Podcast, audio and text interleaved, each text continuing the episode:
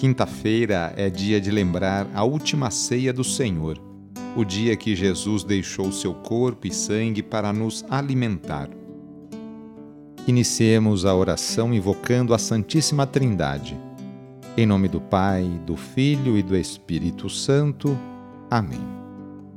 Senhor nosso Deus, nosso Pai, nós cremos em vós, nós esperamos em vós, nós vos amamos nós vos agradecemos este dia e vos damos graças porque estamos com vida.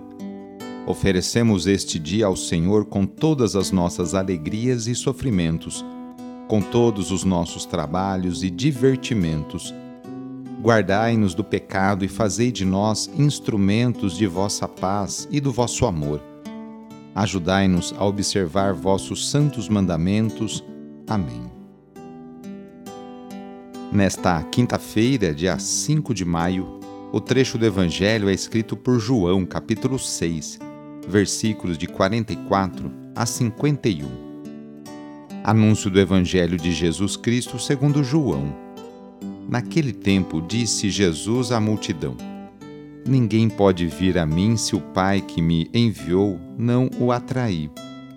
E eu o ressuscitarei no último dia está escrito nos profetas: Todos serão discípulos de Deus. Ora, todo aquele que escutou o Pai e por ele foi instruído, vem a mim. Não que alguém já tenha visto o Pai. Só aquele que vem de junto de Deus viu o Pai. Em verdade, em verdade vos digo: quem crê possui a vida eterna.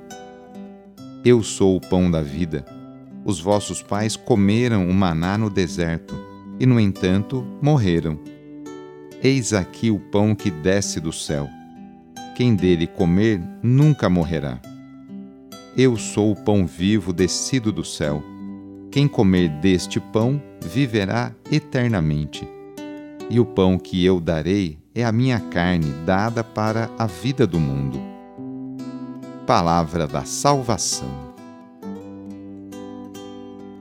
Hoje, à nossa volta, há muitas propostas de salvação e de vida plena.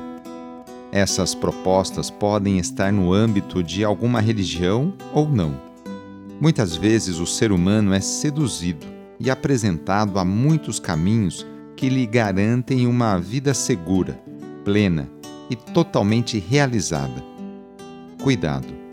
Entretanto, somente em Jesus podemos encontrar tudo aquilo de que necessitamos para que sejamos pessoas realizadas. Jesus não nos promete uma vida fácil, mas uma vida autêntica e coerente. O que Jesus faz e propõe está em íntima sintonia com o Pai, e por isso nada do que Jesus faz tem de caráter individualista, mas apresenta-se como fruto de comunhão perfeita a partir de suas palavras e dos seus ensinamentos, Jesus se torna exemplo a ser seguido por mim e por você nos dias de hoje. Hoje quero dar a bênção de São Brás, a bênção para a sua garganta. Mas antes eu quero abençoar a sua mão, porque na hora da bênção oficial você vai colocar as suas mãos na sua garganta. Abençoai, Senhor nosso Deus, pelos méritos de nosso Senhor Jesus Cristo, pela intercessão de Maria e de São Brás, abençoai as suas mãos. Fazei de todos nós uma fonte de bênçãos para aquelas pessoas que você se encontrar hoje. Amém? Assim seja. Em nome do Pai, do Filho e do Espírito Santo. Amém.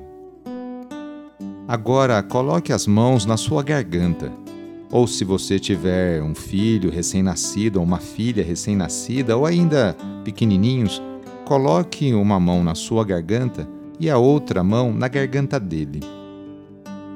Pela intercessão de São Brás, bispo e Marte, livra-te Deus dos males da garganta e de todos os males. Em nome do Pai, e do Filho, e do Espírito Santo. Amém. Foi muito bom rezar com você hoje. Se a oração está te ajudando, eu fico muito contente. Então envie o link desta oração para seus contatos, familiares, amigos, conhecidos, grupos do WhatsApp. Sou o padre Edmilson Moraes, salesiano de Dom Bosco, e moro atualmente na paróquia Santa Teresinha do Menino Jesus, aqui na zona norte de São Paulo. Que Deus continue abençoando você e sua família. Abraço e até mais!